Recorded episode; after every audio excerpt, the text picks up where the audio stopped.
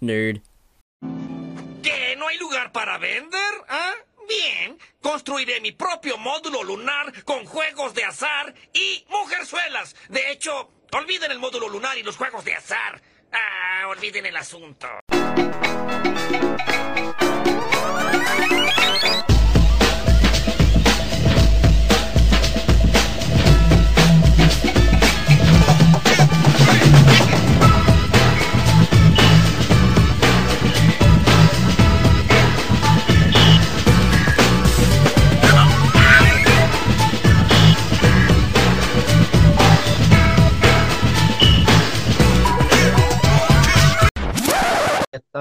Esperando que se que entre alguien, pero alguien está tosiendo.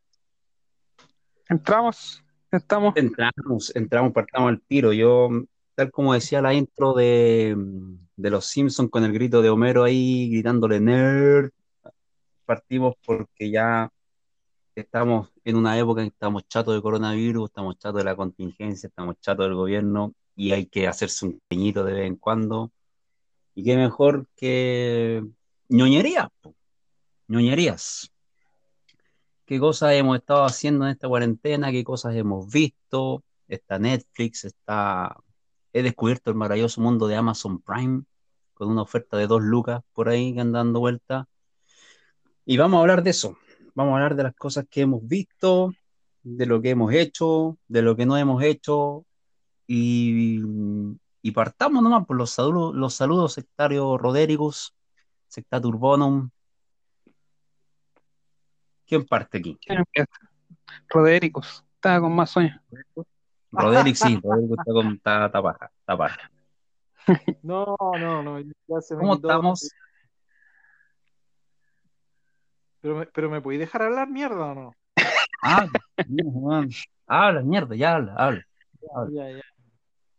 Sí, mira, quiero saludar a toda la gente y pedirles disculpas porque en realidad este capítulo no tiene ni pauta, no sé qué, qué pasó, en qué momento llegamos tan, abajo, pero, pero bueno, vamos a hacer el mejor intento.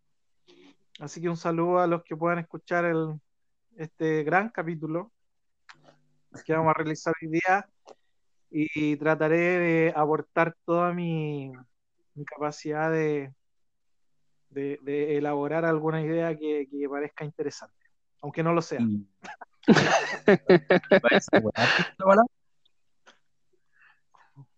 ¿Para eso quisiste hablar, weón?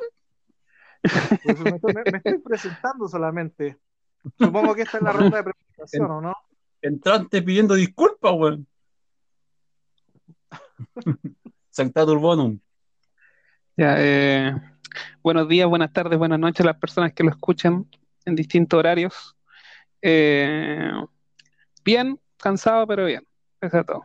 Así que hay que decirle a las personas que lo escuchen que esto nació por una conversación que empezamos a tener, ¿no? en el cual se fue hundiendo en las capas de ñoñería el día viernes, eh, que faltaba solamente ponerlos la cara de Martin Fringe de los Simpsons y ahí a ponerlos a hablar sobre el fantasma de la ópera, así, una cosa así a ese nivel. ¿no? Sí. Y, y, y estuvimos dándole vuelta durante estos días eh, de qué hablar y al fin y al cabo como que no quedó nada, así quedaron ciertas ideas, ciertas voces nomás, pero más para volver a las pistas de, de nuestro podcast. Así que eso.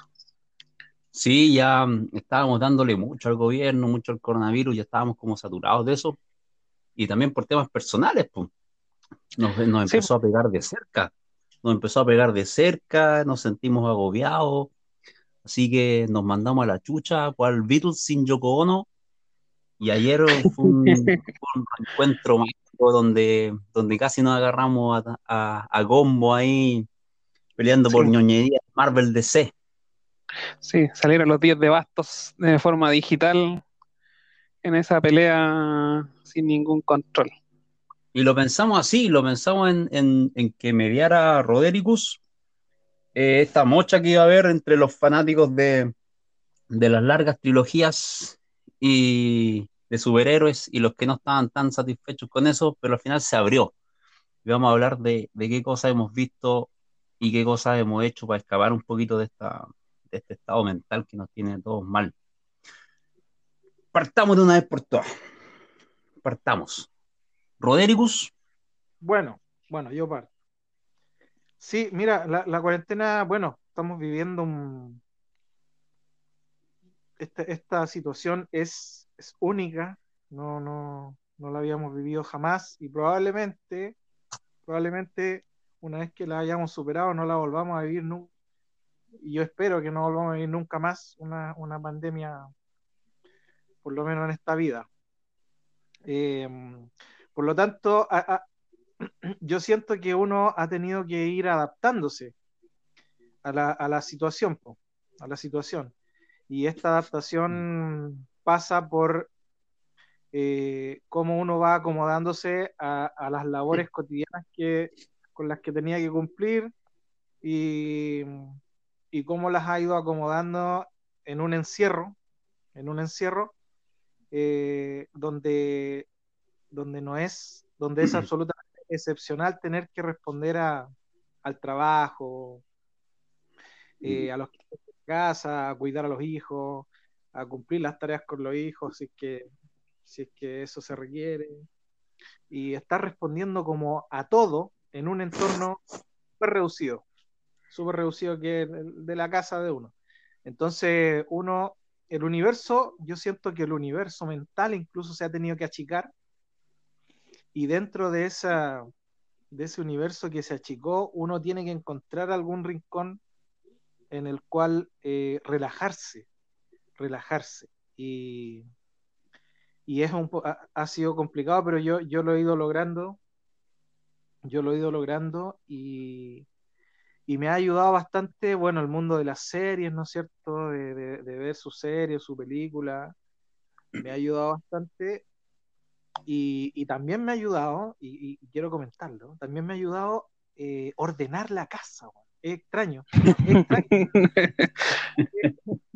weón, ordenar, limpiar, ¿cachai? Mover los muebles, weón, barrer, que la casa esté limpia, como que como que eso te va liberando, loco, y te sentís tranquilo. Eh, eh, eh, bueno, entonces, pero es algo que uno debería hacer siempre, ¿ah? ¿eh? Así que. Algo que se llama higiene, weón. Chancho mierda, sí. Claro, no, no. Yo, sí, yo, yo, si igual ¿También, yo hace... ¿también, ¿También descubriste la ducha?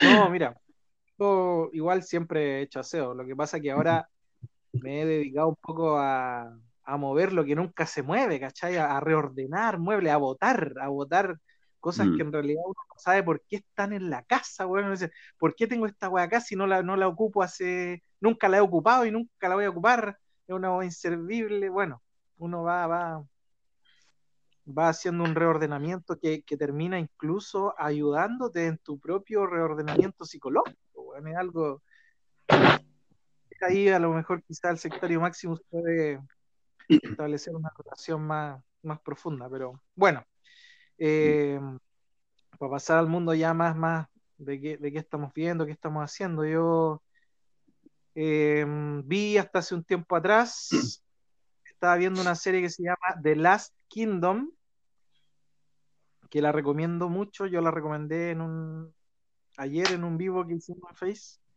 y que trata de eh, cuando ya los vikingos habían logrado invadir un poco la, la, isla sajona, que después se transformó en Inglaterra, eh, todo el proceso que viven los sajones para poder expulsar a, lo, a, lo, a, los vikingos, ¿no es cierto? Entonces esta serie está vista más desde el lado sajón, no desde el lado vikingo. Y, y estaba viendo esa serie, una serie no densa, porque, porque como, como yo estaba más o menos estresado, preferí seguir viendo series que, que no fueran densas, que, que, que, me liberaran un poco. Y The Last Kingdom me sirvió, me sirvió, tiene unos paisajes muy lindos, tiene una, una fotografía, eso que llaman, muy, muy, muy linda, eh, son personajes muy llamativos que te, que te van enganchando, tienen buen desarrollo. A mí me, me ayudó The Last Kingdom, pero ya me vi la temporada, la última temporada, y aquí quedé viudo de, viudo de Netflix. Rodericus, eh, choca, choca, choca con Vikingo esa en tiempo, ¿no? Sí, sí, toca, pero, pero no de lleno, pero toca. Pero toca. ¿Son, ¿Son de las mismas producciones o es producto Netflix exclusivo que, que puedan unirse mundo en algún momento? Porque Vikingo es de History Channel, si no me equivoco, ¿no? Ya, ya Vikings- Marvel para tus cosas. No, Vikings, Vikings es de History y, Ah, ya. y The Last Kingdom es de Netflix, parece. Ah, ya. Pero mira, The Last Kingdom, incluso en The Last Kingdom aparecen personajes que también aparecieron en Vikings, ¿ya? Pero, pero ya son vistos de otra manera, de otra manera. Van en la misma línea, pero son vistos de otra manera. Se nombran, por ejemplo, el gran personaje de V y de Ivar se nombran en The Last Kingdom. V aparece, V aparece en la primera temporada, pero ahí es cuando lo matan y se nombra a Ivar, se nombran a, lo- a lo- a los grandes, se nombran casi a todos. Ya. Bueno, una serie que, que yo recomiendo ahí para que, para que uno se pueda distender y relajar. Y la otra serie que también me gustó mucho que vi durante, eh, que vi durante la pandemia, netamente, es eh, The Last Dance, que es la serie que relata los campeonatos que ganaron los Chicago Bulls eh, a partir de la llegada de Michael Jordan. Y que es una Mm. serie para el mundo de los que aman el deporte.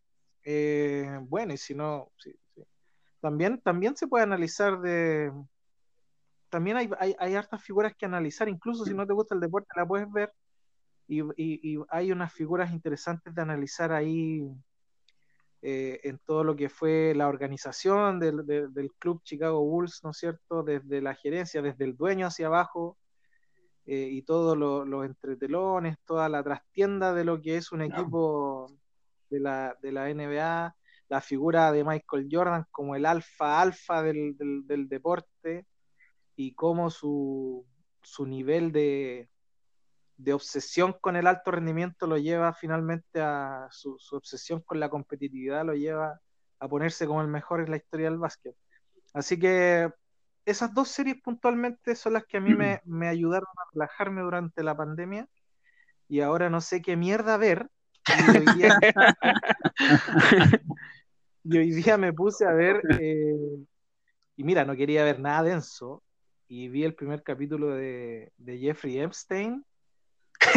No, pues no, no es denso. Andáis, No, no, pues, está un nivel de weón, Claro. Un tema, un tema potente, un tema potente que te, que te, te pega un poco en, en, el, en el cerebro y en el sentimiento. Pero solo vi el primer capítulo, así que no, no tengo mucho que comentar todavía de ella. Así que le doy el pase ahí a alguien más que quiera.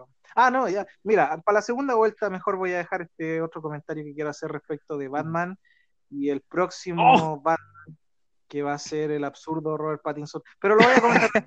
Ya, pero lo- estoy, estoy afilando, estoy afilando la espada. Oye, eh, eh, metiéndome así. eh, yo de Last Kingdom no la, no la he visto. La conozco por nombre y sé de otras personas que lo han recomendado. The Last Dance sí lo vi. Igual The Last Dance eh, tomó como serie distinto a lo que hacía Netflix que ofrecerte la serie entera, sino que te iba entregando por semanas cuando se dio. Entonces yo Mm. la vi por semanas. ¿Cachai? Hay que tener en cuenta que Michael Jordan es como la primera figura mediática así del deporte ya en una era de la globalización full. po. O sea, yo me acuerdo en ese momento cuando habían reportajes en la NBA que habían cabros sin zapatos en África, pero sí tenían el gorro o algún símbolo de los Chicago Bulls en su momento. Fue tan influyente el tema de Jordan que toda la generación de basquetbolistas que vinieron fuera de Estados Unidos, o sea, Ginobili, Dick todos los que empezaron a llegar del 2000 en adelante, eh, Paul Gasol, a los que sean más basquetbolistas, amantes del básquetbol de la NBA, siempre señalan que el Dream Team del 92 es como su primera así, baño de, de, emotividad. Que yo hago el paralelo del Mundial del 78 en Argentina cuando se empezó a transmitir en color. que Guarelo señala en, un libro de la historia secreta del fútbol, señala, no lo nombra una anécdota, pero sí lo, lo, relata, que es cuando se empieza a ver el verde en la cancha. Y se empiezan a ver los papelitos y cómo la imagen mm. te comienza a, capturar eh, el momento. Que empieza a ser atrayente. The Last Dance, chuta, eh, hay un capítulo que habla hasta del Jordan y su tema de su relación con la política norteamericana que Jordan siempre se, se ocultó pues, en, en, una parte, él señala que hasta los republicanos tienen que comprar zapatillas Jordan, por eso no quería hablar. Él nunca se consideró político pese de haber visto el racismo en la década del 70, 80, cuando era cabro. Mismo Scottie Pippen, que sale también nombrado, Dennis Rodman, en cada capítulo se centra, aparte de Jordan, se centra en algún otro compañero o otro personaje de los Bulls sea empresarial, como decía Roderico, o compañero en la cancha. Y cada uno tiene relatos de no haber sido tal vez el mejor, pero sí haberse esforzado por esa como competitividad. Y cuando llegaron a los Bulls y cuando estaba Jordan en su momento, como decía Roderico, un macho alfa, competitivo, que llega a ser hasta abusivo con sus compañeros en algunos momentos, eh, los tipos se impregnaban. Y los locos eran los mejores porque realmente competían para ser los mejores. Hay que tener en cuenta que el básquetbol, a diferencia tal vez de otro deporte, por ejemplo el fútbol que nosotros sabemos, en el básquetbol el tema de los temas así como truchos de árbitro es súper difícil. El árbitro de básquetbol tiene, no es uno, son por lo menos cuatro si no me equivoco. Siempre se ven que hay dos que están en la mitad de la cancha y hay alguno que está dando vuelta por la parte del, del final aparte que hay otro árbitro, si no me equivoco, en la, en esa, en la mesita que está, no, no, no, sé el nombre técnico, que transmiten también, que les preguntan y que ven las cámaras. Entonces, tú no tenías el tema de la, de la, de la cuestión por debajo, del maletín, o sea, los, equipos que llegan a competir llegan porque son los mejores y porque tienen a los mejores.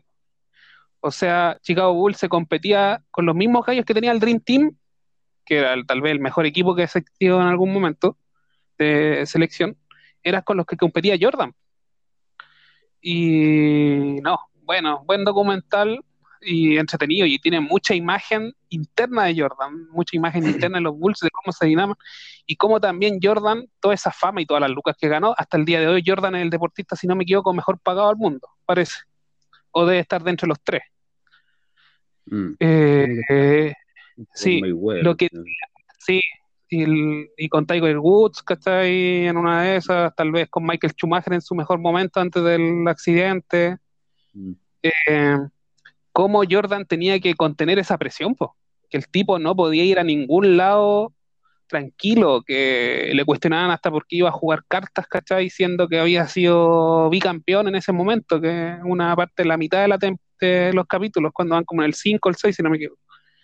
Entonces, cómo el tipo se tenía que mentalizar y su principal competitividad era el éxito, era conseguirlo y era disfrutarlo con esfuerzo, no, con, no con soberbia. O sea, su soberbia era a través de su propio, de su propio talento. Entonces, interesante. Yo complementaría con lo de, The Last Dance. Hay un, en YouTube está el, hay un documental sobre el Dream Team del 92 y que ve los conflictos internos que hubo en ese momento y cómo se posicionaron. Y hay algo, hay otro documental de la NBA que se llama, que está sobre, no me acuerdo el nombre ahora exacto, lo tendría que buscar y después lo digo, que es sobre la relación de Vladimir Divac con Drazen Petrovic, que son, eran dos jugadores eh, yugoslavos que eran muy amigos, ganan el campeonato mundial de básquetbol el 87, si no me equivoco, en Argentina también, y ganan y son campeones europeos. Llegan a la NBA, ocurre la guerra de los Balcanes y muestran la separación de ellos y muestran cómo un conflicto externo eh, te rompe lo que era en algún momento un super equipo que tal vez hubiera competido precisamente con el Dream Team del 92. Y lo más trágico que Drazen Pretovic eh, muere en un accidente de, de, automóvil en Alemania, si no me equivoco, no sé si en Alemania o Bélgica, uno de los dos países. Y Vlade Divac, que fue un centro que estuvo hasta los 2000 más en la NBA, eh, no se puede reconciliar con su amigo. Entonces ve como las culpas, los egos y cómo él analiza su relación de ese hermano que perdió. Voy a buscar el nombre y lo voy a decir en algún momento cuando estemos ya en el cierre. Oye, Rodrigo, espectador, yo no soy fan del, del, del básquetbol, pero sí tiene razón Sector Urbano con los nombres que traspasan como las fronteras del deporte. Uno obviamente conoce a Michael Jordan, obviamente conoce a Scottie Pippen, uno, aunque no fuera fan, los vio. Los vio.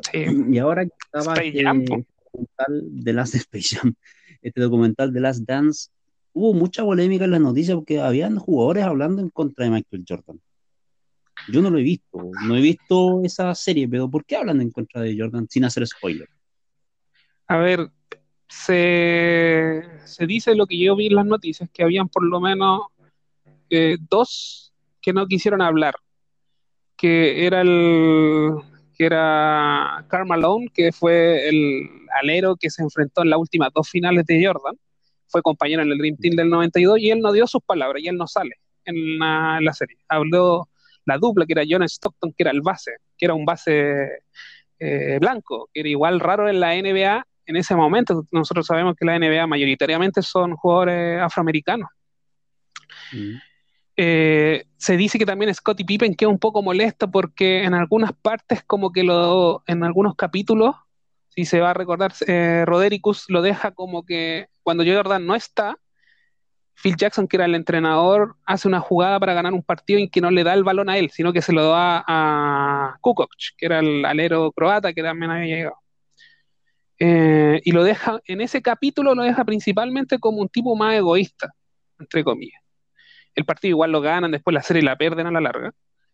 Entonces ya topamos con el tema un poco de los egos también. Igual la serie se centra en Jordan porque Jordan eh, hemos tenido estas discusiones. Jordan está, debe estar dentro de los cinco mejores deportistas del mundo.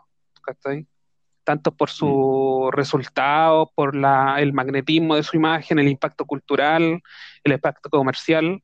O sea, Jordan está al nivel de Pelé, tal vez de Maradona, de Cruyff, de Tiger Woods, de Ali, más allá que tengamos la discusión en algún momento con, con Rodericus Maraco, eh, en relación al boxeo. Al boxeo.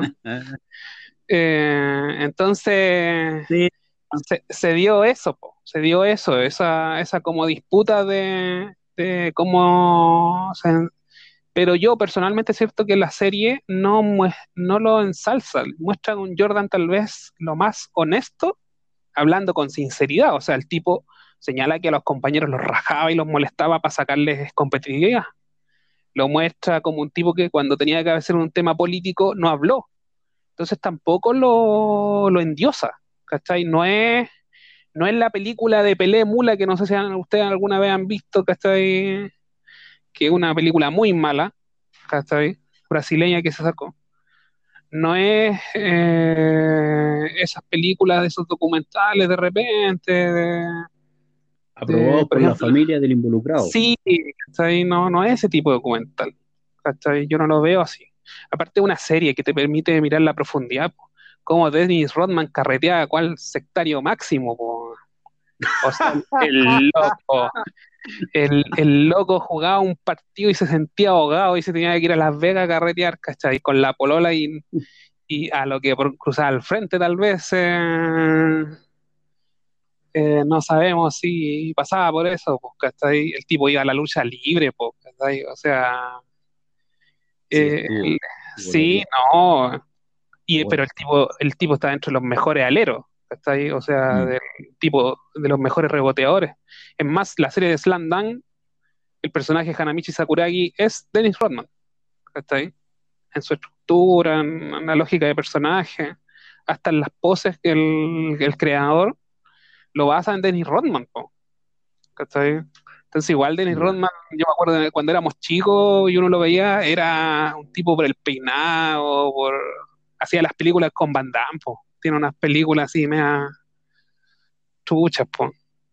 Es como Timescop, me acuerdo una, de esas. Sí, sí, sí, entonces no, pues, y andaba con Carmen Electra en esa época. Carmen Electra, así como, no sé, pues, como Scarlett Johansson ahora, pues, top 5, así de Sí, vos, Pamela Anderson. Entonces era un tipo mm. fuera de la, de la norma. que ahora apoya a Trump. Sí, Sí, trampista así acérrimo. Y juega Mm. básquetbol con Jong-un ahí en Corea del Norte.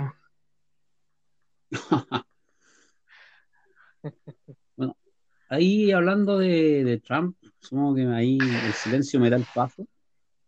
Sí, dale nomás. Vi esta, vi esta serie que tú nombraste, pues, ¿cómo se llama? Rey, Rey Tigre. Ah, ya. Sí. Rey Tigre que está ahí en, en Netflix y, y- Netflix. Y, por qué me acuerdo, ¿y por qué me acuerdo de Trump? Porque es un compadre. eh, está- el bueno está cagado de la cabeza. El bueno está cagado de la cabeza, partiendo por eso. Eh, fanático de las armas, muy, muy pro Trump, él, muy libertad en la enmienda en que puedo dispararle a quien quiera Sí. y que yo como mascota puedo tener los tigres y los animales que yo quiera. Entonces mi compadre, entonces mi compadre tiene un terreno donde pone esta, esta, este como especie de Windsor aquí en Chile, pero solamente con tigres. Y los locos, y los locos le, lo- lo- bueno, cobra por entrar, ¿cachai? La cuestión. Él hace su show con los tigres, es acusado de maltrato porque los lleva en un auto, come con ellos, los tiene en el living de su casa, ¿cachai? Como, más, como, como, como cachorros. El loco tiene cachorros de, de tigre ahí en su, en su casa, lo encuentra normal. Y se rodea de, puro, de puros delincuentes para, como guardias y como mantenedores de, su zoológico. Locos que rechazados por las delincuentes, ¿cachai? Y cómo él les da techo y comida a cambio de, trabajo en su zoológico. Acusado de maltrato animal, en- en- en- intentan cerrarle la cerrarle el- este, este espacio que tiene, intenta y el loco va encima, eh, tiene una relación con un loco que llega a trabajar ahí. Tiene una relación gay con uno, de los, uno de los locos que llega a trabajar, también delincuente. Y, y ahí se va desarrollando esta miniserie que tiene como 5 o 6 capítulos eh, y que deja la polémica de cómo, de cómo el loco ejerce maltrato, de cómo el loco es capaz de disparar cuando va a los, carabi- lo- los carabineros, cuando va la policía a, La policía. a- a incautar estos animales, cuando la, la PETA, la sociedad como de protectora La allá, agencia, la agencia de protección animal. de protección animal lo, los- lo, lo indica él como maltratador, maltratador de animales, pero a él le importa un soberano pepino y sigue con su, con su pasión ya que es los tigres. Entonces, ahí uno se pregunta, puta, ¿cuál es el límite aquí en Estados Unidos? ¿Cachai? ¿Cuál es el límite que yo tenga un tigre en mi casa? Bueno, nadie me diga nada, yo pueda amenazarte, eh, si, estoy en con- si estoy en contra de lo que tú piensas, te pueda disparar, te pueda, te pueda hasta intentar asesinar y que sea visto como algo normal allá en, en Gringolandia. ¿Cachai? Ese, ese documental como que me, me- me dejó pensando en todas estas ridiculeces gringas que hay eh, y estos tipos post-Trump. Sí. También dentro de lo deportivo que vi, aunque ya, aunque ahí yo me voy a agarrar a combos con, con, con vi un- una serie de Fórmula 1. Uno de los mejores deportes que existen. Porque es un deporte hermoso. Es un deporte hermoso. Y Netflix tiene una serie sobre una temporada completa de, de la Fórmula 1 y cómo se preparan los pilotos y cómo, y cómo también los equipos más chicos sufren por sobrevivir eh, carrera a carrera. ¿Cachai? Cómo no les salen las cosas, cómo les fallan las piezas, cómo les fallan los pilotos. Eh, hasta que hay equipos que ya son abandonados por los patrocinadores porque simplemente no hay resultados. Disculpa, Máximo, hay un indio, una- un gallo que es del equipo, no me acuerdo el nombre ahora, que se escapa, que se escapa porque el gallo lo acusan por desvío de fondo a mitad de Mm. temporada. Sí, y el loco abandona el, sí, el loco ¿Cachai? abandona el patrocinio. Mm. Y dentro de eso después me puse a ver en Amazon una promoción de dos lucas que, que hay en, en cierta compañía de cable, eh, McLaren. Como McLaren fue, dejó de ser esta potencia del año 89, 90, 91 con Senna, uno de los mejores deportistas. y, y, y cae en la decadencia absoluta del 2016, pues, cuando Alonso ya ve que no, no rinde la máquina, falla en la primera carrera, falla en la pretemporada. En la pretemporada ya Mercedes le saca 3, 4, 5 segundos, ¿cachai? No completa 40 vueltas, siendo que los otros equipos completan en una pretemporada 200, 300 vueltas, McLaren completa 40 y ya el, el, auto empieza a explotar el motor, se une con Honda supuestamente para volver a la gloria de los años 90, buscando volver a eso, y Honda falla miserablemente en sus motores, cambiando 2, 3, 4 motores, tienen reuniones y ya finalmente eh, Alonso opta por, por irse y abandonar después, después McLaren y retirarse con Ferrari. Mm. Y ya mm, se ve caer a McLaren en la desesperación. Tiene una infraestructura tremenda, millones, un circo de millones aquí, pero por alguna razón las piezas no cuajan y el auto simplemente no da, no da. Eh, complementando antes que Roderick haga su defensa, eh, la primera temporada eh, se enfoca mucho en los equipos chicos, porque yo leyendo por internet, Ferrari, por ejemplo, McLaren que estaba, y, no, tenían, no tenían los derechos, pues estaban en otras series, en otras cosas. Y la segunda ya se mete con los grandes. Pues igual, complementar solamente eso, el, tal vez uno de los mejores documentales que se ha hecho dentro de los 10 es Cena de Asif Kapadia, que ahí uno ve, eh, eh, te hace querer, sí, te hace querer a, a Cena, ¿no? Y en un momento Cena ya consigue el éxito y a Cena las mujeres se le tiran descaradamente en los programas en vivo cuando va invitado, sin ningún pudor, sin ningún pudor así, y Cena totalmente compuesto, tratando de tráguenme tierra porque en una de esas tenía otra pareja, ¿cachai? Eh, no, eh, el documental eh, muestra el escena más humano con los problemas, con los temas de quién era el favorito, y bueno, y su desenlace y su lado humano en relación a la ayuda que hacía Brasil y la opinión que él tenía de Brasil, siendo que no era un personaje, entre comillas, conflictivo.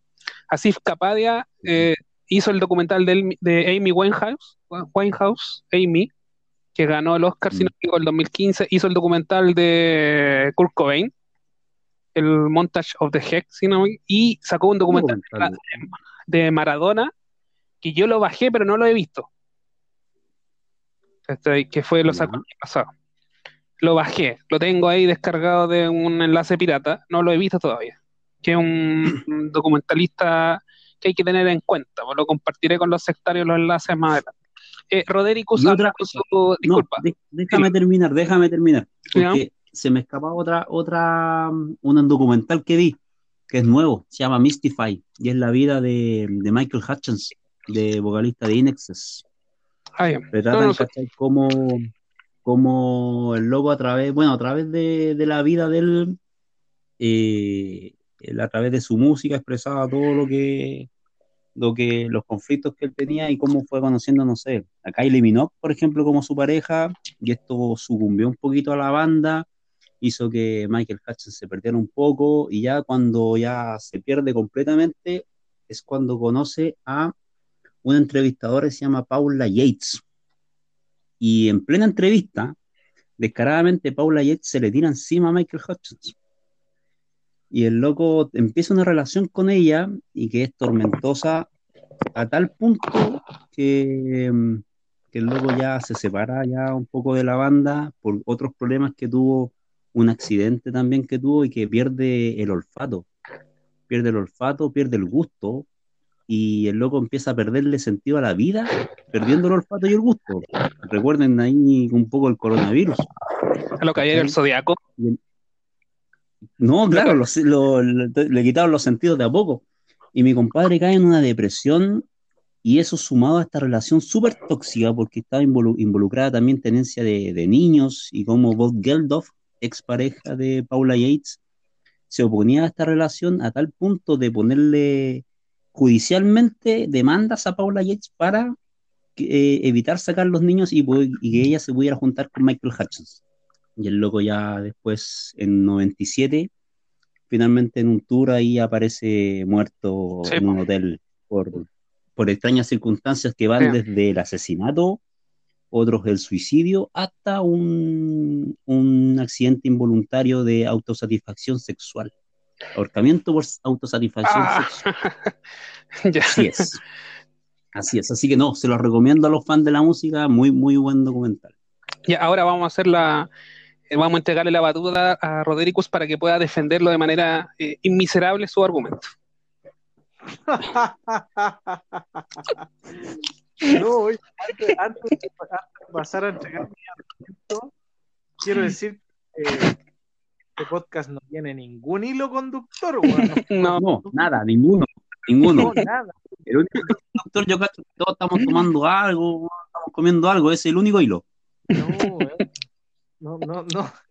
Cero coherencia. Vamos, vamos, yo, te, yo no sé, yo tengo miedo. Quizá vamos a perder unos cuantos fans y No, yo creo que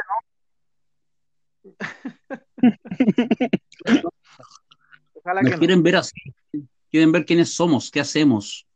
Bueno, yo, yo, mira, quería comentar algo, pero antes voy a referirme a lo que, a lo que ustedes hablaron. Bueno, eh, de Fórmula 1 en realidad yo no, no entiendo, no, no es que no entienda, no, cono- no sé mucho de historia, de, de pilotos. Conozco a los pilotos más, a los que traspasan las barreras del deporte, como decía Máximo, po.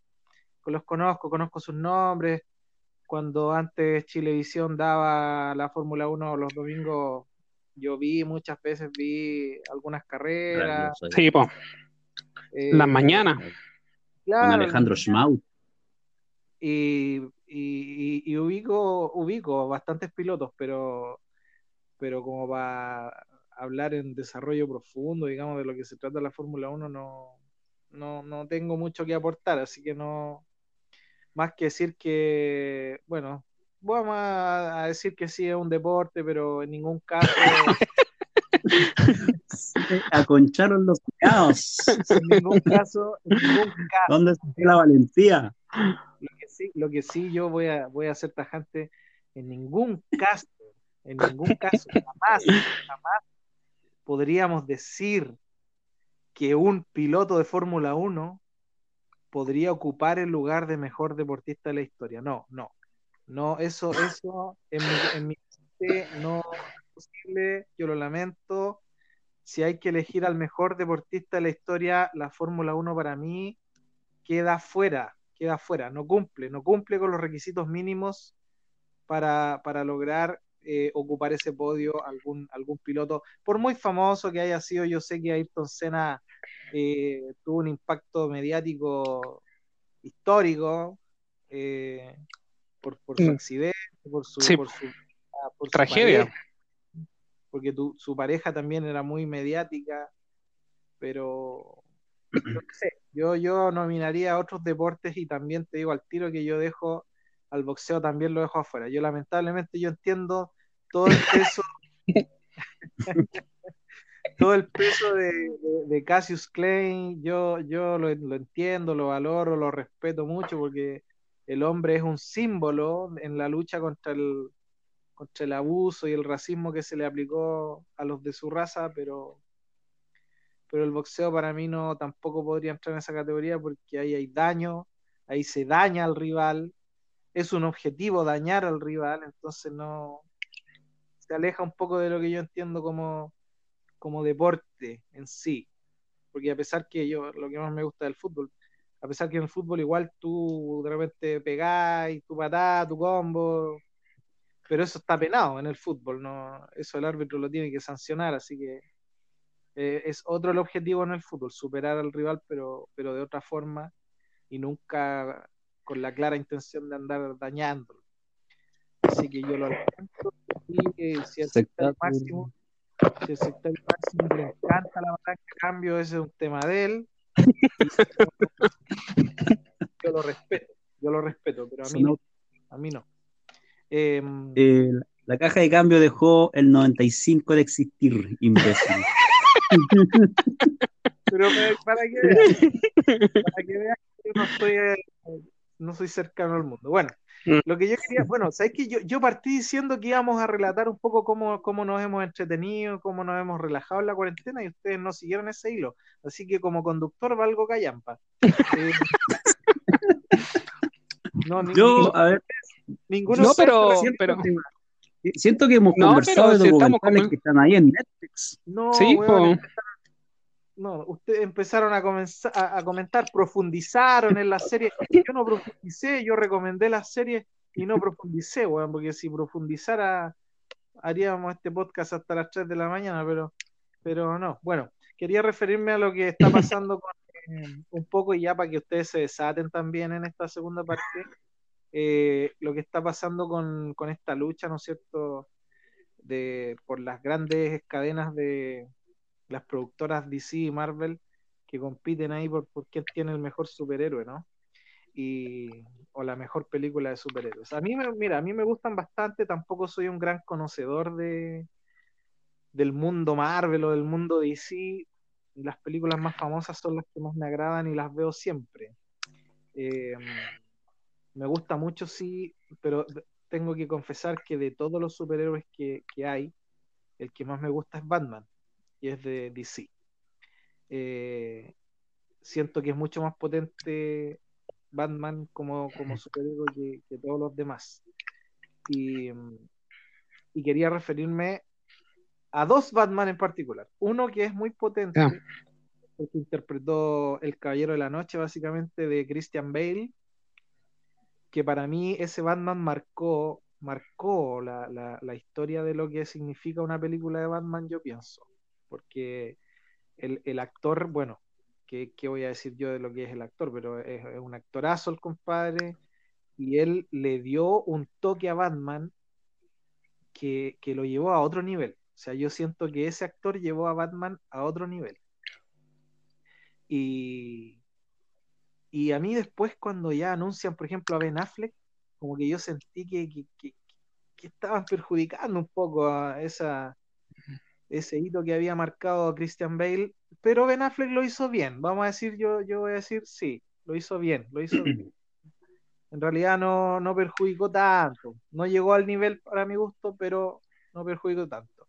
Pero ya yo pienso que lo que están haciendo ahora, de habernos a Robert Pattinson como el próximo Batman, ya es que tú no le tienes ningún cariño a la saga o a la película o a la historia de lo que significa Batman, ¿no? No, o sea, Robert Pattinson estuvo bien para Crepúsculo, pero por favor déjalo ahí.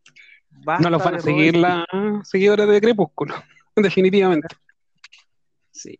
Entonces, por favor, loco, yo porque es un mal actor, o sea, no, no- no- yo te digo, la única película entera que he visto de Robert Pattinson es Crepúsculo, porque otras que la he pillado por ahí de repente que la están dando en el cable, pero el compadre es que no sabe actuar, entonces no sé cómo, no sé cómo, cómo lo van a hacer, qué, qué, qué, qué va a pasar ahí, pero la verdad es que yo siento que, que no, que, que, que le están bajando el nivel a una película que podría, que podría seguir en esa línea potente que se había marcado con, con El Caballero de la Noche. Así que, no sé, bueno, ahí ahora ustedes pueden, pueden dar paso y, y desatar todas sus pasiones en, en comentar y profundizar en, esto, en este mundo de superhéroes que, que es muy grande, ¿eh? porque uno ve Marvel, Sí, ¿no? películas de Marvel y conoce, ¿no es cierto?, a los de X-Men, conoce a los, a los de los Avengers, pero, pero hay un montón de superhéroes que, que tienen como para ir metiendo y ir Vamos a hacer un barniz. Claro, que no se, Mm. no se acaban nunca. Lo, lo mismo los de DC, o sea, en DC hay una cantidad de, de villanos y superhéroes que, que no se acaban nunca. Así que, bueno, ustedes que conocen más ahora pueden masturbarse y frotarse. ya, y yo muy agradecido de que me dejaran participar en esta sección. A ver, Bueno, ¿quién, quién eh, ¿Tú, usted? Sí, Ya, mira, dale, despedimos a, despidamos a Rodrigo que tiene que ir a hacer tutito y ahora vamos a hacer una conversa de hombres. No, no, No. pues, no yo creo que ahora ustedes van a poder desatar todo su conocimiento Sí. que yo no, no, no tengo, no llego. Sí. ¿Quién parte? A ver, ¿Quién, quién saca el freno a mano? no, yo, yo, ya.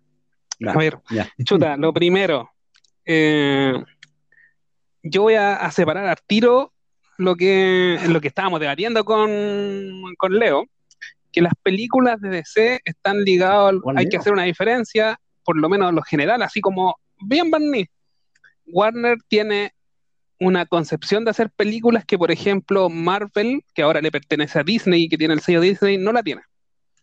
Las películas de Marvel se tiene la lógica Disney de una fórmula que la encontraron y que ha variado muy poco. Que ha tenido algunos relumbrones, pero que uno, yo mirándolo así como cinéfilo bien amateur, no ve más allá de la idea de ser la película cómica, personajes carismáticos, eh, un malo como Thanos, y ahí me voy a meter en el cómic que el Callampa, Thanos es Callampa, porque el malo de los cómics es Darkseid. Los malos buenos están en, en, en DC. Tal vez los únicos malos buenos que existen en el mundo de Marvel son los de X-Men. Opinión personal y planto ahí mi primera bandera. Eh, entonces, como decía Rodericus, eh, de la Noche escapa de lo que es la película de superhéroe porque el director que está detrás, que yo creo que también se da en las primeras dos películas de Batman de la era moderna, que es eh, la Batman de Tim Burton, donde está Michael Keaton, que hay un director que le imprime un sello, una identidad a la película. Si ustedes ven en la del Caballero de la Noche, hay CGI, pero en muchas escenas hay escena, hay escena de coreografía, que es lo que discutíamos con, con Sectarius Máximos. O sea, Christian Bale arriba la moto, por decirlo de alguna manera. Christian Bale eh, agarrándose a cornete, entre comillas, y no viéndose directamente por el CGI bien, pero sí mostrando el tema de, de, de expresión esa conversación que tiene Christian, eh, Batman con Joker, con eh, Hugh, eh, Heath Ledger, ahí en el cuando lo, lo llevan ahí a, a confesar, lo agarran, entre comillas, con el plan de Joker, es la misma conversación que tendría De Niro con Al Pacino en Hit, una película de los 90 que es de Michael Mann. O sea, no es, esa conversación es de un cómic, no es de, del mundo de las películas. Yo no sé si una escena así existe en Marvel. ¿Cachai? Incluido el chasquido. ¿Cachai? Yo no, yo no sé si, un tipo de, expresión cinematográfica se da en, Marvel porque Nolan ya ha demostrado que es un tipo que ahora, por ejemplo, la última película que va a sacar, la está tratando de sacar en grabada, eh, ocupando por lo menos una parte de, la, de las cámaras tradicionales, pues no grabando toda la película en digital. Y mm. cuando uno ve las películas de Nolan, Interstellar, eh, ¿cómo se llama? Memento, Insomnia, Nolan es un director con un ideario. Eso en DC, o sea, eso en Marvel no existe porque está Kevin Feige, que es el productor, y tú veis las de Doctor Strange o las de Ant-Man y son películas de presentación de personajes hay buenas películas en Marvel, no estoy diciendo que, que, que, no sea entretenido. Estoy diciendo que para mí Marvel es el completo, completo, que yo lo disfruto, que yo lo consumo porque yo he ido a ver las películas. Pero cuando uno ve ciertas películas de, de DC, que con, por ejemplo cuando fuimos a verla con Rodrigo tomado la mano Joker, eh, eh, eh, hay, hay algo más, po. De repente patinan, como por ejemplo Suicide Squad, por ejemplo. O tal vez que no convenció a toda la, a la mano de Steel, yo la hallo buena, uh, veo cosas ahí, pero al, al, fan acérrimo del Superman de Christopher Reeve no le, no le convenció, quería al gallo, al superhéroe, al Superman no lloroso ni depresivo, al Superman radiante con la bandera norteamericana adelante. Entonces, Warner trata de arriesgarse. Yo creo que se ha dado un poco por vencido. Uno ve Aquaman y ve que están tratando de meter la fórmula. Sé que Roderick se moja por Momoa, ¿cachai? Lo ha dicho públicamente. Pero no estoy diciendo que sea mala Aquaman. Y, No Becha solo Santa. So- Solo, solo ¿Cachai? que no solo yo, yo, yo también sé que, y, y- y te lo voy a enrostrar, yo, yo sé que tu señora también, también le pasa. Sí, lo sé, que- sí lo sé. que no soy el único, no soy el único. Y uno ve que, que las películas de Warner, que eran de la, la saga Snyder, tal vez no consiguieron los números de las de Marvel Disney, que intentaron hacer algo, no les resultó, y también recularon un poco. Pero también como ñoño, amateur, porque hay gente que sabe mucho más de cómic, yo creo que a las películas de DC, como decía Rodericus, los personajes son más, uno les pide más. Por eso que a Rodericus, por ejemplo, Pattinson, no lo encuentra digno, entre comillas, o válido de ser Batman, porque no le encaja el, vampiro de Crepúsculo con Bruce Wayne. ¿Cachai? Sé- yo he visto algunas películas de Pattinson de las, las nuevas, que, las últimas que estaba haciendo, porque él se, sal- se trataba de salir del, del niño bonito de las películas juveniles. Lighthouse, por ejemplo, con William Defoe, notable película del año pasado, igual que con Cronenberg, con, Cronenberg, con Cosmópolis, muy buena película igual. Y ¿sabes lo que yo tal vez lo pongo como esperanza? Que en cine el director igual influye. Y el director de la nueva película de Batman es Matt Reeves, que es el mismo director del que sacó ahora la trilogía del Planeta de los Simios que para mí es una trilogía que terminó bien y que las tres películas terminaron y tenían una idea de que querían expresar y terminó no guateando a ninguna de las tres. Dejo a. Eh, responderé simplemente diciendo Logan. Logan. Pero Fox, po, ¿eh? no es Mm, Disney. eh, eh, eh, ah, eh, Dijiste Marvel DCU. no vengamos a poner más los subdivisiones acá. Sí, mira, yo te encuentro la razón en que la profundidad eh, que ha logrado DC, claro, es una profundidad más psicológica, ¿cachai? El desarrollo de Batman eh, siempre, siempre ha tenido cierta este, esta profundidad, ¿cachai? Con Keaton, bueno, obviando la época de Schumacher, de, de Joel Schumacher, que, bueno, falleció ahora hace pocos días atrás Sí, po, 80 con años. este Batman, con este Batman con pezones, el año 95, 96, 97. Mm. Obviando ese Batman, sí. Yo te encuentro razón con que hay una profundidad de personajes, pero DCU viene de unos patinazos atrás en los cuales tuvo la, la opción de aprender. ¿cachai? Tuvo este linterna verde, acuérdate que tuvo linterna verde con Ryan Reynolds, Sí, pues mismo de Deadpool. el mismo de Deadpool, ¿cachai? Que de hecho Deadpool se burla de la superficialidad, cacha, Deadpool burlándose de la, superfici- de la superficialidad de este personaje de Ryan Reynolds en Linterna Verde, ¿cachai? Que fue un papel asqueroso, entonces tuvo la oportunidad de, un, de, una, de, un- de redimirse en el fondo. Lo que pasa con, con Marvel eh, apela a un, a un desarrollo de personaje, a una, a una historia. Si bien, claro, está hecha más superficialmente, hay que analizar por carácter.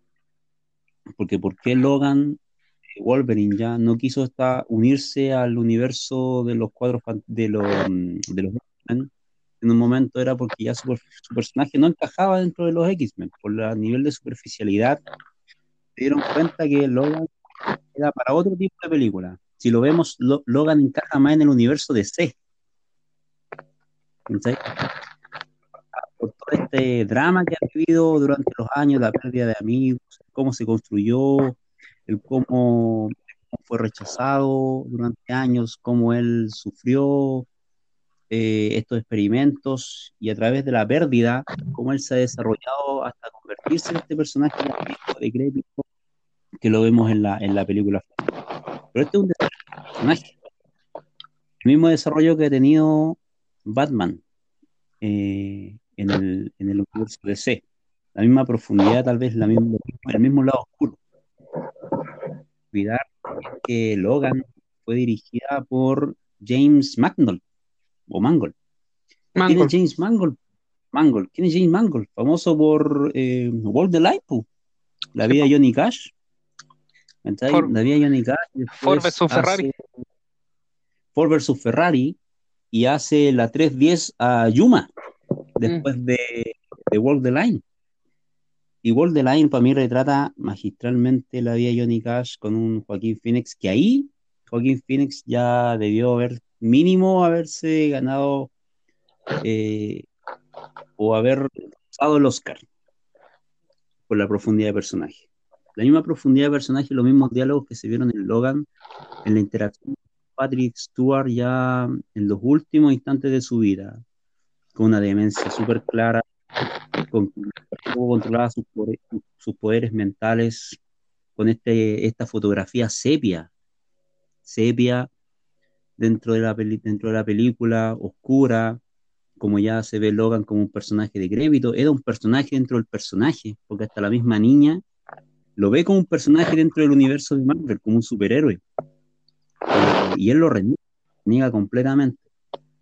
Entonces es una profundidad que, que merece una, un análisis aparte el de, el de Logan.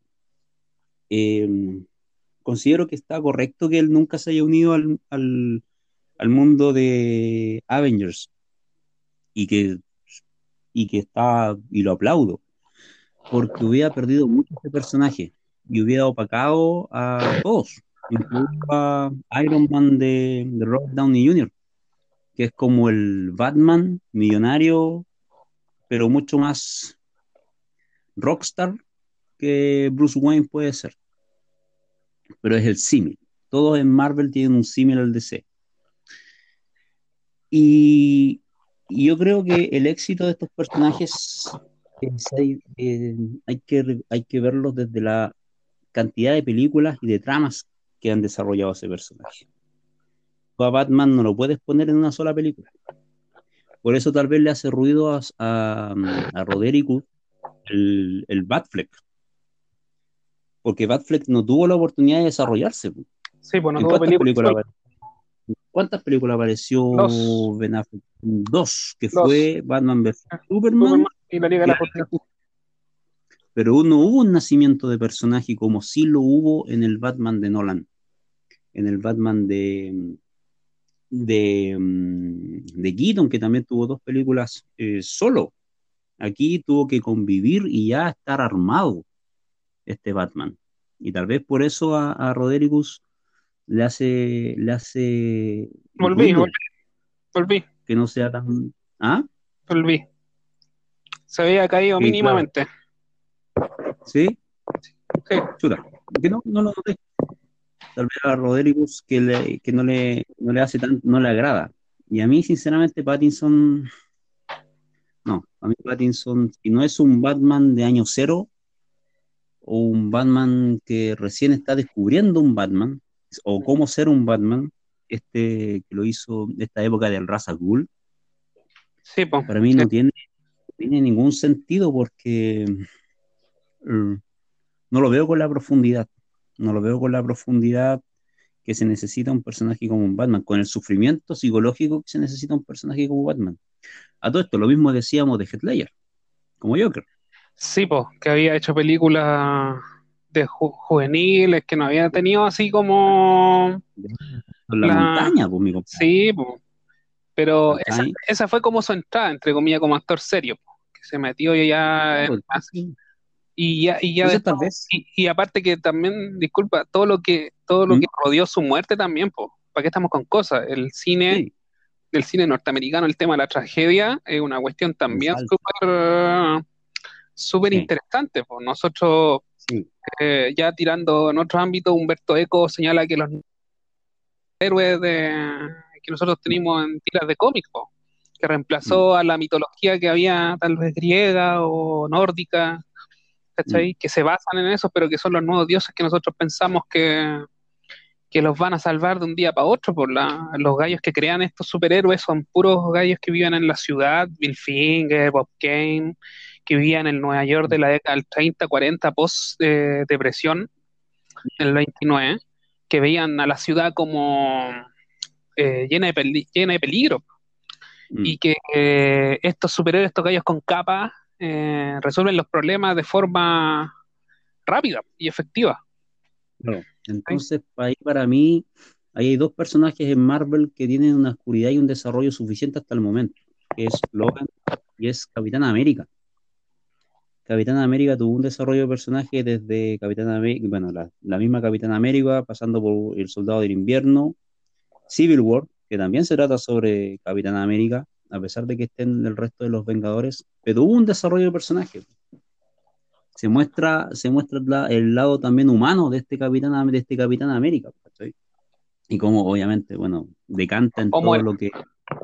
Homoerotismo también, homoerotismo, si juegan con eso. En todo lo que el americano ama de su, de su patriotismo, para que estamos cosas. Pero tuvo un desarrollo de personaje.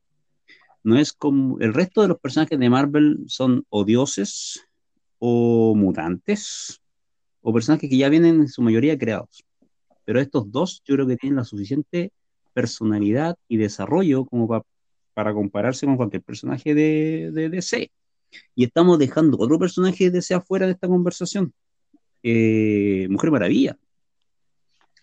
Mujer Maravilla tuvo una muy buena presentación en la película de Mujer Maravilla.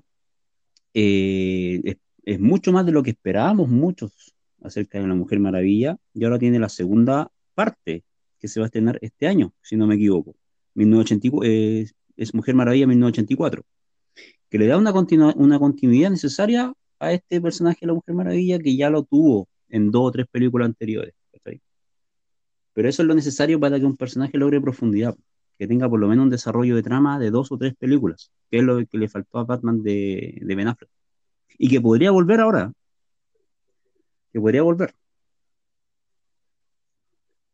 Sectatur. ¿Rodericus? Sí, sí, sí estoy. Oh, se, estoy. se cayó Sectatur. Se cayó Sectatur. Se cayó Sectatur. Entonces yo eso te discuto. Ahí sí.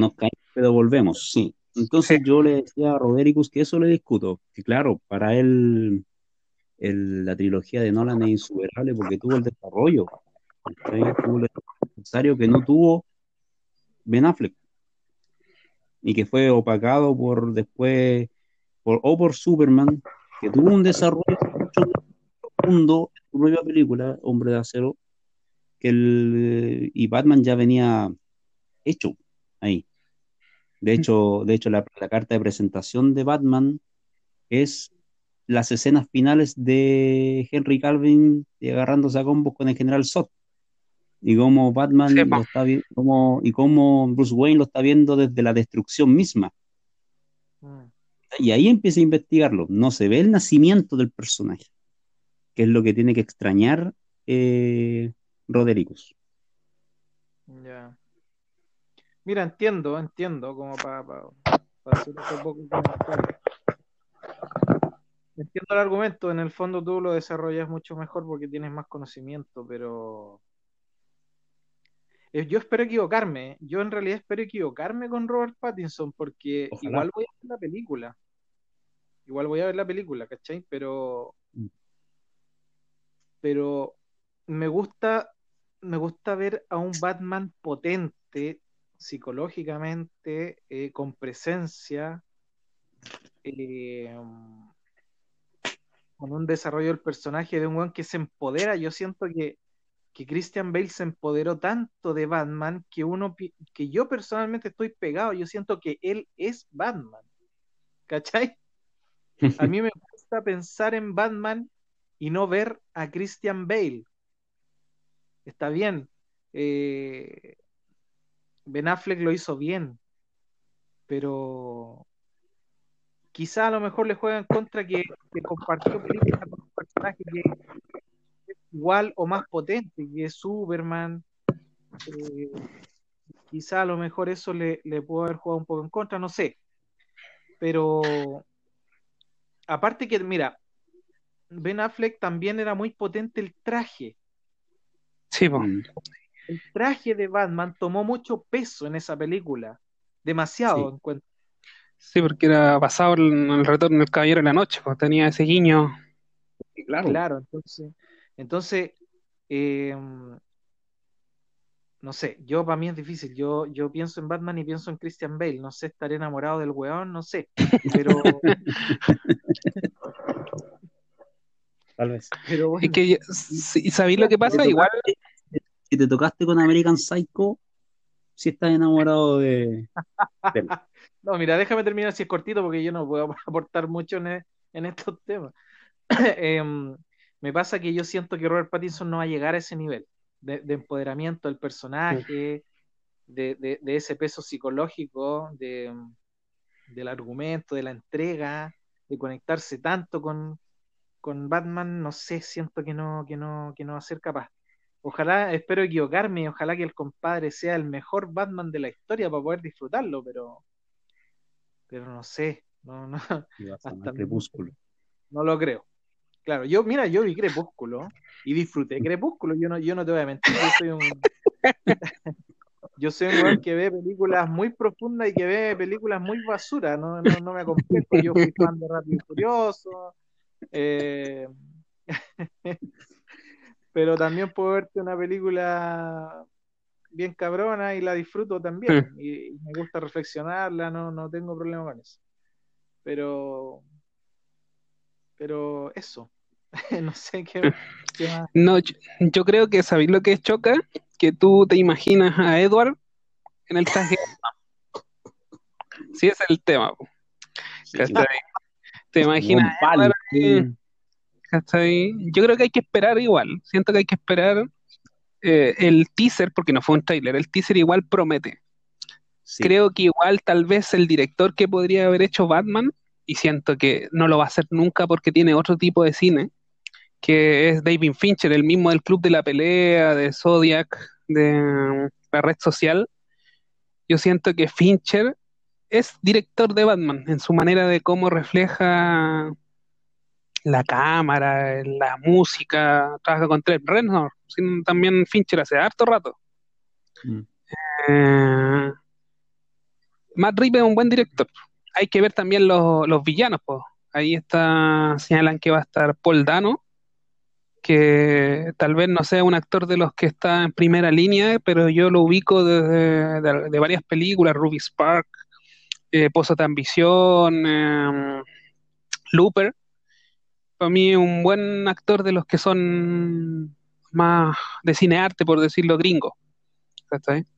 Entonces, yo creo que hay que esperar. El tema, eso sí, por ejemplo, yo de la trilogía esa de Nolan, que Batman Begins, ¿cachai? Que no le fue tan bien en, recaudación. Si la que pegó el salto y que yo creo que escapa de una película de superhéroes, eh, la 2, pues eh, Batman con Heath Ledger. Y la 3 tiene igual varios peros, varios peros que no los vamos a analizar ahora, sino los vamos a alargar, que tal vez puede ser para analizar ya como más específico Nolan. Mm. Eh, que yo siento que fue una buena película, yo la fui a ver, pero que yo como profe historia hay cuestiones que ahí me quedaron eh, como ella, como expresaban la revolución entre comillas. Justo en una época en que estaba Occupy Wall Street en ese momento en Estados Unidos Mm. que tenía mucha idea en relación a cómo lo ve la, la derecha norteamericana el tema de las revueltas. Pero no me quiero meter en ese aspecto porque es más em, fuera de lo que estamos Mm. hablando ahora. Em, no, yo volví. Dale, dale, no, dale. Yo tengo esperanza en el teaser. Yo tengo esperanza en este teaser porque muestra, ya de partida muestra que el personaje de, de este Batman de Pattinson, si bien es un prototipo de, de traje que se ve, ya tiene como un, sentimiento de, de vacío y de una significancia más profunda al construir su símbolo y tal como lo hizo uno de los cómics, con el resto de las armas que, con las cuales asesinaron a sus padres. Entonces eso ya puede que le dé otro, otro caliz, otra mirada a este Batman, porque lo va a mostrar yo creo que en su génesis, porque hay otras imágenes que muestran un prototipo de moto, muestran un prototipo de eh, batimóvil, y son autos que están, son unos autos que están eh, con piezas de otros autos con, restos de, no es, no es el batimóvil este imponente de Nolan, este que era prácticamente un tanque, junto con este batiavión, justo con este batiavión, sino que prácticamente es un Ford de los años 70 al cual le ponen unos trozos de, armadura o de, o de aislante. Entonces yo creo que es la génesis de un Batman y tengo la esperanza que sea la génesis de un Batman con la, con la fotografía de una de la de la Lawrence Sher, que fue la, fotógrafa y encargada de, todo el aspecto visual en Joker, que ella graficó una ciudad gótica, pero como, un como personaje. Como, personaje. Claro, como un personaje. Era un personaje más la ciudad. Y yo espero que, la ciudad también sea un personaje. Así como fue retratado en Joker. Eh, yo creo que también. Y, y, veo a un Todd Phillips queda como el indicado para hacer este personaje sufriente en una continuación, no unión de personajes, sino que en una continuación de historia con este Batman, que hubiera ayudado a construir este personaje desde el dolor, desde el dolor, porque desde el dolor se forma Batman, no desde la plata, como Iron Man, no desde los dioses, no desde las mutaciones, sino que un personaje que viene construido desde el dolor, y apoyado por dos o tres personas. No es alguien que se rodee de un mundo para, apoyarse emocionalmente, sino que tiene ahí a su mayordomo, a Pennywise, eh, y él es su complemento. Pennywise es de, eso sí, ¿eh? sectario, Pennywise es de It. ¿Mm? Oh, Pennyworth. Pennyworth. Sorry. Entonces, se rodea de dos o tres personas en el mundo y eso te, muestra un personaje doliente. De hecho, es un personaje doliente en un mundo vacío, mostrado desde su mansión. Su mansión es una mansión vacía. Es una mansión eh, que puede estar llena de lujos, pero que siempre la muestran muy pequeño, muy pequeño, desde el sillón de Bruce Wayne, desde la cama de Bruce Wayne, desde el escritorio de Bruce Wayne, no muestran toda esta alegoría al, lujo, no, sino que lo muestran en un mundo íntimo, en un pequeño mundo junto con Pennyworth. Y espero que el personaje de Pattinson sea construido desde ahí. Porque si es construido desde ahí, puede que tenga algún éxito y este personaje tenga algún, alguna relevancia y, y esté dentro de los tres o cuatro mejores Batman. Ojalá, ojalá porque si no, si lo vamos a ver desde el Val Kilmer y desde, el, y desde lo tecnológico, se nos va la cresta. Sí, no, igual eh, cuando Roderico señalaba el Van Affleck, el Batfleck que se le ponía en internet, igual uno les chocaba entre comillas que Zack Snyder tiene una cuestión muy de estruendosa en sus películas, de que los superhéroes son ruidosos, entre comillas. ¿Cachai? Las peleas de Superman, o sea, de, Superman con Zod destruyendo toda la ciudad, ¿cachai? Eh, mientras que tú veías a Batman como un ser humano, así saltando, tirando las, las granadas, ¿cachai? O sea, era dioses contra humanos. Entonces tal vez nosotros los criamos con un Batman que estaba al mismo nivel de los otros, po. ¿Cachai?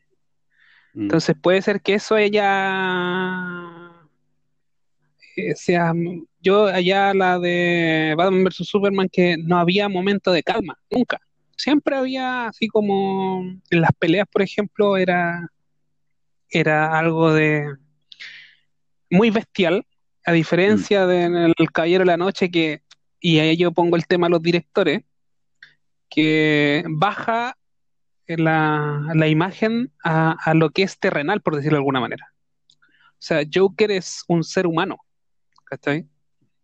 Que es lo mismo de Joker de Todd Phillips, ¿cachai? Es un tipo, un ser humano, no es un tipo que tiene superpoderes, que tiene la habilidad, sí, ¿cachai? Y, y, el Batman de eh, Bale por lo menos la tercera es un tipo lleno de trancas, po, lleno de trancas, lleno de miedo, lleno de frustración. Mm. Que está basado en una mentira. Si uno ve la segunda película, el, el, regreso de Caballero en la Noche, o sea, el Caballero de la Noche, la película termina con Batman arrancando, po. ¿cachai? Que Batman ah, toma un. pasa a ser cómplice de un silencio, ¿cachai? De una mentira oficial. Hasta el filósofo Slovek Zizek lo nombran en la guía perversa, el documental de la, la guía perversa del, del cine, ¿cachai? De cómo se construye una mentira para, entre comillas, tomar un relato que sea basado en algo positivo, pero que al fin y al cabo siempre va a ser una mentira. Mm. Entonces, eh, las de Nolan yo creo que escapan de lo que es una película de superhéroes como tú dices Logan. Logan es un road movie, una película de carretera, Que toma de otro género y que en el trailer que todos mostraron, que todos vimos y que los metimos para, te, como que te flipeó la idea de, de, ver esa película, nunca te mostraron al villano real. Mm. Que también es otro tema, cómo los trailers te pueden arruinar una película, que es lo que pasó, por ejemplo, con Suicide Squad, Que más allá que la película sea mala, el trailer se lo, lo, lo ¿cómo se llama? La sepultó más. Y qué es lo que, por ejemplo, Marvel, entre comillas, juega también con mostrarte cosas en el trailer, pero no, no te entrega la cereza de la torta. No te entrega la torta los trailers de repente te matan una película. Pregunta la vez de Ahí yo tengo otro que ahí a mí, yo la, a mí me gustó. Yo siento que hay otra y que puede ser que como la miramos nosotros desde nuestro, tal vez visión más de hombre. yo trato de ponerla desde otro punto de vista y yo creo que igual es respetable. Pero es una apuesta. O sea, mm. Disney, Marvel, no va a ser nunca una película femenina así. Mm. Rodericos. Sí, no, nada, yo, yo cacho que ya voy a hacer mi última ronda. No, no, no estoy cagado de sueño, pero estamos como hablando, hablando y, no sé. No, sé, dónde vamos. No sé dónde vamos ni a qué vamos. No me estoy hallando en este mundo de, nerds. Me siento, en, me siento perdido en este podcast. Así que. para, la, para, la, otra vamos a tener una película fija. Sí. Sí, sí. Eh, Algo. Eh, bueno, todo esto, eh, para que la gente lo vea, está todo Avengers en Amazon Prime, lo vi el otro día. Sí, pues, se las compró, se las quitó. sí, se las quitó. Y está Batman, mm, la primera creo, de Nolan. No, están, están dos, hay dos que están, y subieron Mujer Maravilla ahora hace poco que te quiere decir que te van a, subir las otras también, lo más probable. Sí, y yo sé que van a subir Joker. Sí. No sé cuál Igual de las dos plataformas va a ser Joker. Sí. Mm. Sí, es que por... Ser, por el cual todos nos mojamos, Henry Gavin. Espérate, ¿Sectario Maximus vio Joker? Sí, la vi. Entonces, ¿por qué no hacemos el podcast de Joker? ¿Hasta cuándo vamos a esperar? Yo sí la vi. ¿Te acuerdan? Pues, voy, a, voy a hacer una infidencia respecto a Joker. Ya. Yo. ¿Ah? ¿Qué cosa? No, mejor no digo eso, dale no. no involucres, no involucres muertos en este lugar. No. no. Yo la vi antes que todos. Ya. Yo lo vi antes que todo porque fui al preestreno y en la primera semana yo ya la había visto dos veces. Mira, ñaña rata. Dos veces. ¿Por qué? Porque nunca perdí la esperanza de ir con mi grupo de amigos y después supe que el par de maricones habían ido de mano los culiados y yo fui solo a ver el preestreno culiado esperándolos a ustedes que, la conciencia, Julián.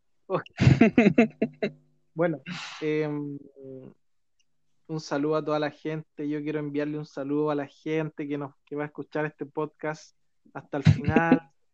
y decirles que para el próximo vamos a tener una pauta digna. Una pauta digna. Ya. Joker para la otra. Decidamos. Joker, Ya, ya, Joker. Tenemos. Joker. Joker para la otra. Perfecto. Sí. Así que Ya. muchas gracias. Voy a hacer mi, ul- ¿puedo hacer mi última recomendación? Espérame. Sí. Mi última recomendación, ya. Eh, quiero recomendar que todas las personas que puedan, que puedan, eh, tengan sexo, y hagan, y hagan el amor, y hagan el amor como si el mundo se fuese a acabar, porque la verdad es que sí, se está acabando. Así que mm, yo no voy a participar de eso, sí, porque estoy haciendo un retiro espiritual. Eso te iba a preguntar. haré, haré penitencia hasta que se acabe esta, esta pandemia y luego me de mierda, me de mierda. Pero mm, por el momento me mantengo como cual monje tibetano eh, haciendo penitencia. Así que muchas gracias y un saludo a todos y todas y todos los que nos puedan escuchar. Dijiste todes. Dijiste todes. Estás impregnado. Veo que te impregnaste tu tiempo de, ese, de esos conceptos, de ese mundillo. Pero lo puede decir. pues, No, bien.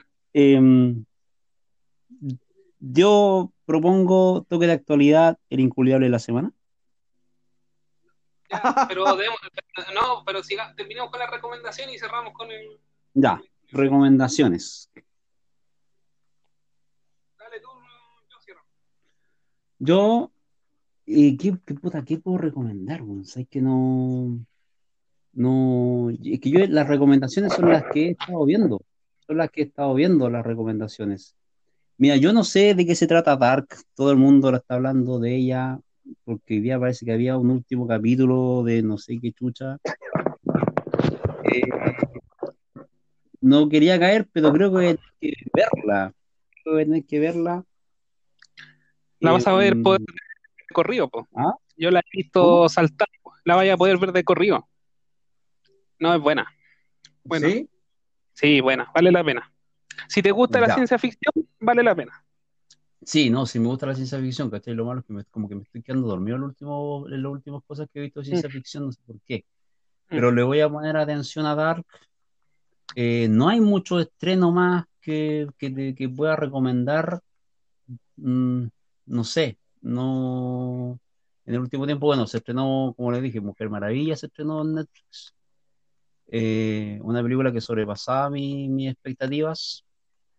Eh, está esta Dark, la, la, la voy a, le voy a echar un ojo, pero saben que estoy viendo y descubriendo el mundo de Amazon y tiene buena, buen material, tiene buen material, tiene todas las Star Wars, también tiene Star Trek eh, para los nerds y, y estoy metiéndome ahí en Prime, Amazon Prime, a ver qué, qué pasa. Dejé un poquito de lado Netflix por esta nueva plataforma que estoy viendo. Ah, se me olvidaba. Eso, eso es lo que quería decir. Hay un anime que nosotros tuvimos que haber visto cuando chicos y está en Amazon. Empecé a verlo hace como dos o tres días atrás, que se llama Fiebre de Fútbol. No sé si, eh, No, tú te acuerdas. No sé si Pero tú te de- acuerdas de, de un de viejito. Se, se trata, es del año 94. Aquí en Chile estuvo como el año 96, 97, por ahí la vieron. Y se trataba de un viejito periodista que, que él comentaba los mundiales desde el año 1930. Hacía un repaso por todos los mundiales desde 1930 hasta 1994. Entonces él relataba cómo desde su óptica de, peri- de periodista, él vio esos mundiales y está incluido el de Chile. Ah, se tiene que haber basado en un periodista uruguayo, si no me equivoco, que, que sí. Galeano, Galeano en el libro del fútbol a sol y sombra lo nombra, que fue desde el Mundial del 30 hasta el 90, precisamente pues, hasta el 94, le, le hace una hace un relato. Sí, Sí, no me acuerdo entonces- el nombre del, del caballero, pero eh, Entonces, mediante este dibujo animado va relatando cómo fue cada mundial desde, desde las primeras rondas hasta las finales y llega y pasa por Chile también, cuando y Chile queda muy mal parado, que queda como un equipo que pateó mucho, que le pegó mucho, sobre todo en el partido con Italia, queda como un Chile que era muy faulero, hubo, hubo mucha, mucho juego sucio por parte de Chile, y, y va como una crónica periodística avanzando hasta que llega hasta el, hasta el Mundial de Italia 90, creo. Está la primera temporada en Amazon. No sé si van a subir las otras, lo dudo, eh, pero para que la vean, porque es un buen baño histórico de los mundiales a través del, de la animación. Fiebre de fútbol. No, no lo ubicaba, pero sí conocí la historia de la persona cuando tú lo nombraste. Ya, eh, mis recomendaciones. Mis recomendaciones van a ser dos, que en otro espacio la iba a dar, pero no las pude. La primera es que en Netflix está, voy a recomendar dos series, las dos de muy distinta orden. La primera es la serie que se llama Atlanta. Atlanta es la serie creada por el rapero que se llama Donald Glover, que es miembro del grupo Charles Gambino, que es de la canción This is America, que se hizo famosa ahora por el tema. La Mm. serie Atlanta muestra a Erm, que es un manager, un afroamericano que dejó de estudiar en Princeton para ser, para ser manager musical de su primo, Paperboy. Es una serie que dura la primera temporada, si no me equivoco, 10 capítulos de media hora. Eh, no es una serie cómica, pero sí es un docudrama que tiene algunos tintes eh, cómicos y unos capítulos realmente hilarantes en relación a cómo eh, los afroamericanos se tienen que desenvolverse eh, en la sociedad gringa. Solo nombraré que hay un capítulo relacionado con Earn, cómo tiene que tener 100 dólares y cómo esos 100 dólares no los puede cambiar ni gastar porque es una persona negra y piensan que es un ladrón. ¿Cachai? Eh, es una, están dos temporadas. Eh, la primera dura 10, eh, son 10 capítulos, la segunda son 11. Duran media hora. Hay un capítulo que es un poquito más largo. Eh, y en esa serie es una serie que es fácil de ver, que no te va a cansar ni a aburrir, pero que tiene un subtexto y una profundidad de cómo ve el mundo desde Atlanta y ve el mundo de cómo tienen que desarrollarse lo- eh, una persona con un talento, que en este caso es el cantante de rap, y me golpeó, de verdad me golpeó. Yo la había de un podcast que yo escucho de cine, la habían nombrado y dije, ya vi un capítulo hace como dos meses y ahora que por estas cosas me metí y las vi de corrido. Así que Atlanta en Netflix vale la pena y acaban de renovarla para la tercera y cuarta temporada que no la han podido grabar ahora por este tema. Y mi segunda recomendación de otra serie que también vi al comienzo de la pandemia, que se llama Mindhunter, que son Mm. de las de basado en investigadores del FBI, personas reales basadas en el libro, le cambian los nombres a los personajes, que comenzaron a investigar a los psicópatas sociales, Mm. a, a el hijo de Sam, al tipo de Charles Manson, a, a varios psicópatas famosos norteamericanos en la década del 70, y cómo ellos en la investigación sacan la idea de que antes los psicópatas eran o afroamericanos o eran latinos, ¿cachai? O era gente pobre. Sino que estos psicópatas, ¿cachai? Podían ser cualquier persona común y corriente que había tenido una mala vida y que había tenido frustraciones y que esas frustraciones les permitía, hacer, eh, o sea, les permitía, entre comillas, hacer esas barbaridades que cometían y esos asesinatos seriales. La serie de David Fincher hay dos temporadas y tiene tal vez uno de los intros más preciosos que yo he visto en alguna serie. Solamente con eso. Que la tercera temporada quedó en ascuas porque Fincher ahora va a sacar la película en Netflix, que quedó parada también por este tema del coronavirus, y que decían que era la posible candidata a Oscar de este año. Estaba ya en, en postproducción la película.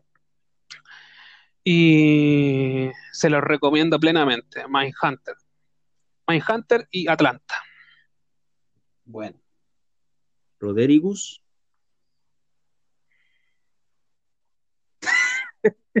Vengo del baño. Sí, sí, sí, sí, sí, sí.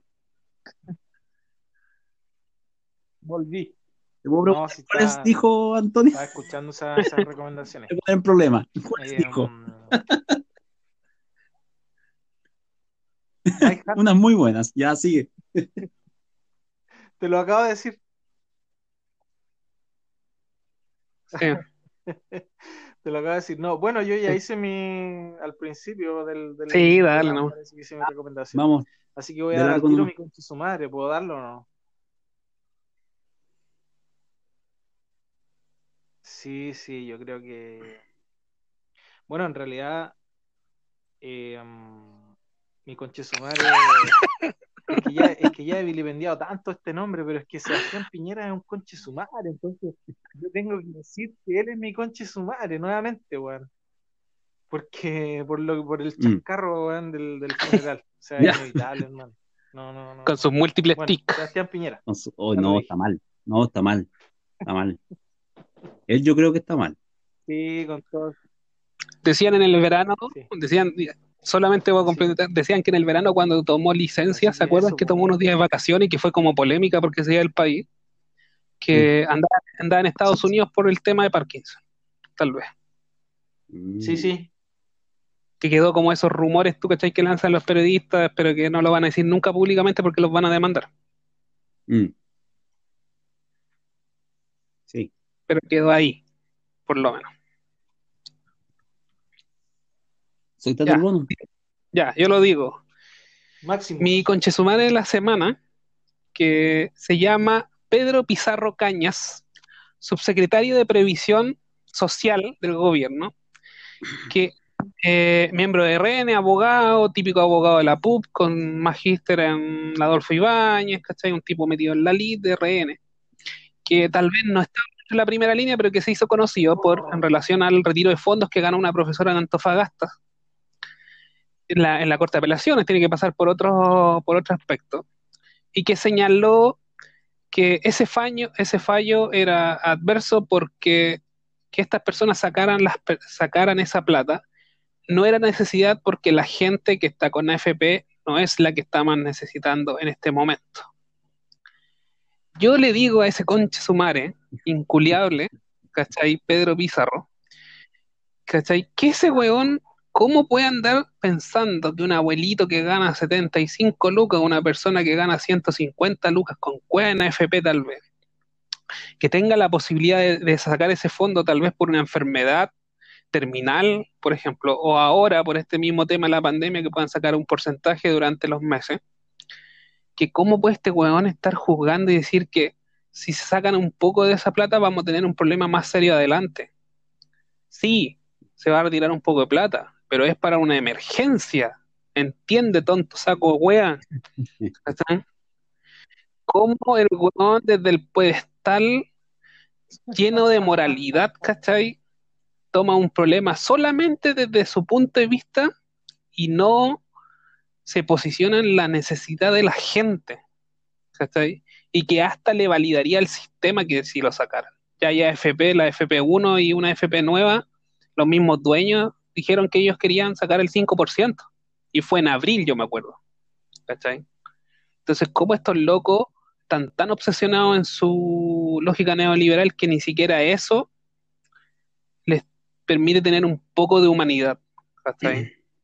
De verdad se merecen un inculiable en Conche Sumare con todas las letras. Pedro se llama Pedro Pizarro Cañas, subsecretario de Previsión de este gobierno.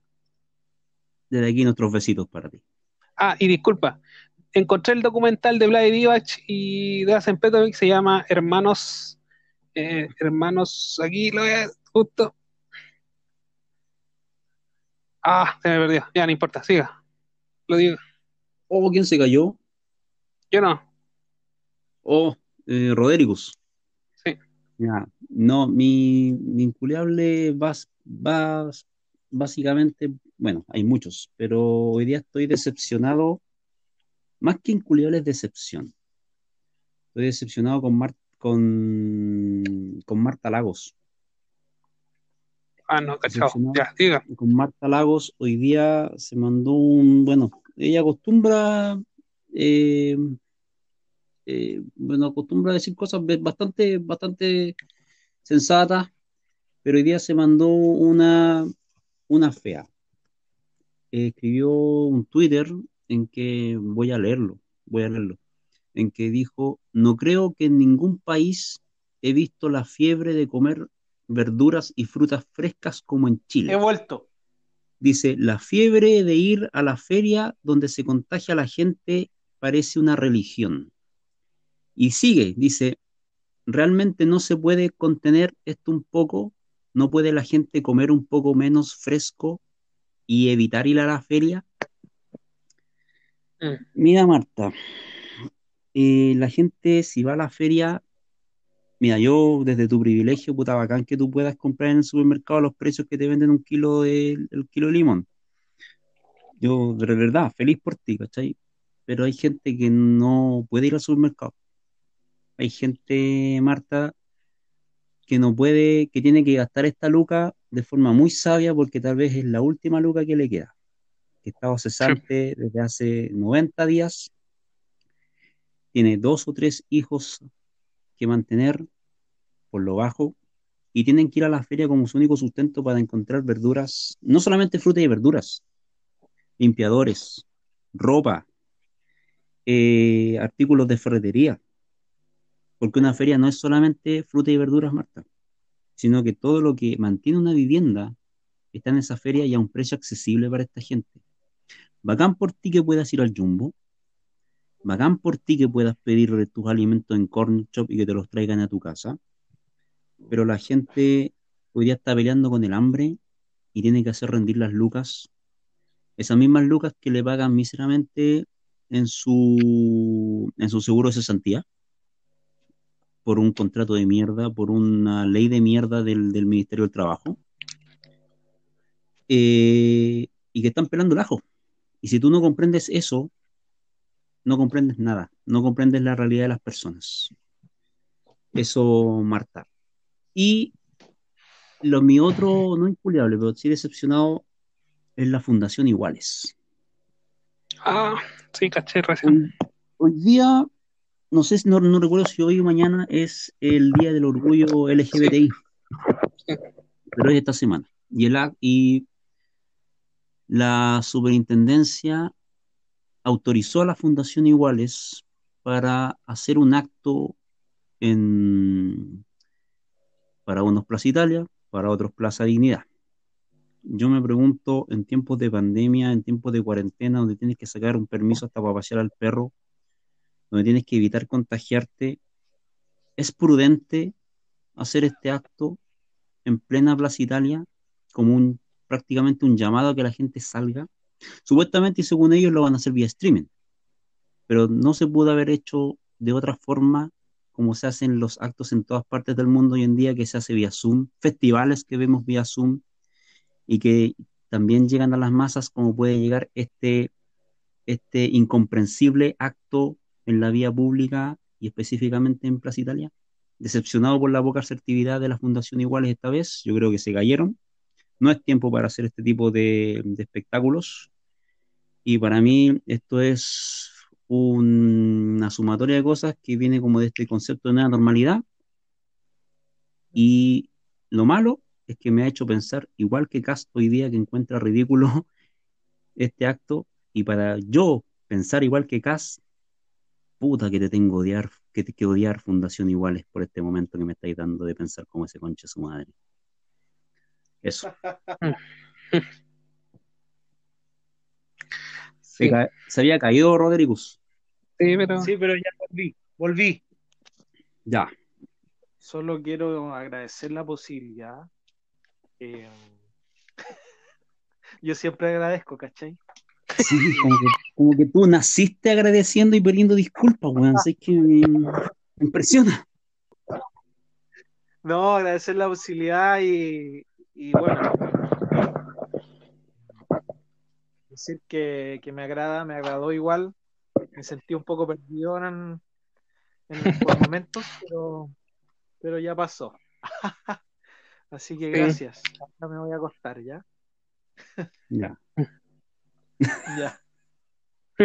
A no contarte, viejo senil. Sectatur bonum. Ya, eh, no, fue nuestra noche light, sin pauta, haciéndolo más, más libre, por las personas ojalá que les guste y que lo puedan compartir. Y el documental se llamaba Diva y Petrovich de hermanos a enemigos. Véanlo, eh, muy bonito en el aspecto humano, de cómo una amistad se rompe por temas políticos. Ahí lo pueden encontrar. Yo, ahí sí. los vemos para Joker para esta semana. Sí, viene Joker. Yo, por mi parte, sí, agradecer también.